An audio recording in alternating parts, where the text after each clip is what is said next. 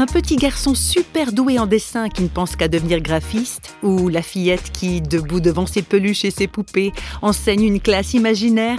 Et oui, certaines aptitudes se révèlent parfois très tôt dans la vie de quelqu'un. Réflexion faite, il est intéressant de savoir ce qui déclenche une vocation. Ça peut être une personne qu'on rencontre, une expérience, un film que l'on voit ou la lecture d'un livre. Prenons l'exemple de Luc Maroni. Lui, aujourd'hui, il est pasteur dans la région du Nord-Pas-de-Calais et il est également adjoint au maire de la ville de Lens, car la chose politique ne lui a jamais été indifférente.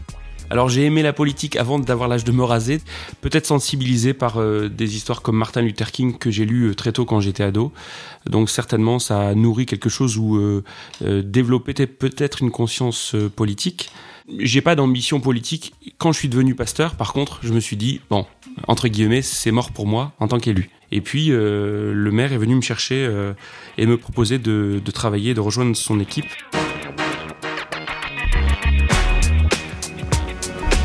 Une question se pose évidemment, comment Luc Maroni s'y prend-il pour bien séparer ces deux fonctions?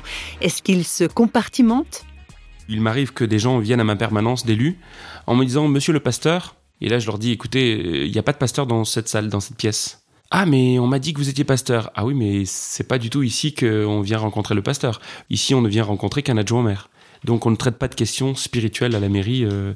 Donc je compartimente dans ce sens-là. Par contre, moi, je me compartimente pas. Je suis pas schizo.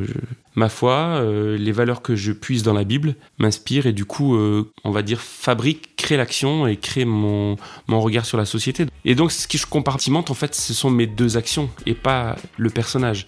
Le personnage est chrétien, il reste chrétien, qu'il soit à l'église ou à la ville.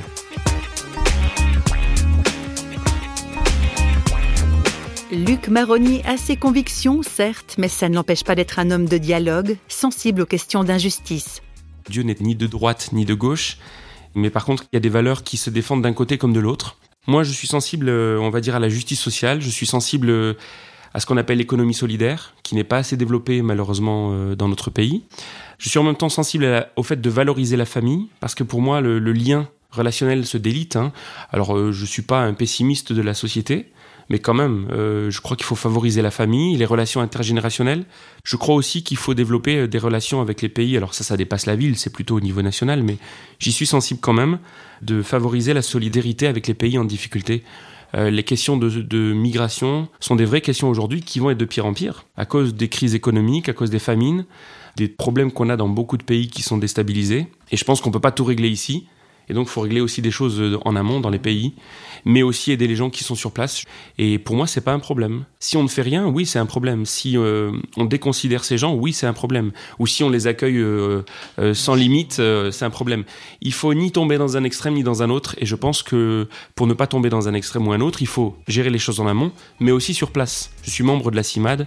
Et franchement, dans les centres de rétention administratif de la France du 21e siècle, c'est pas toujours très beau pour le pays des droits de l'homme. Luc Maroni, un homme de foi et de conviction.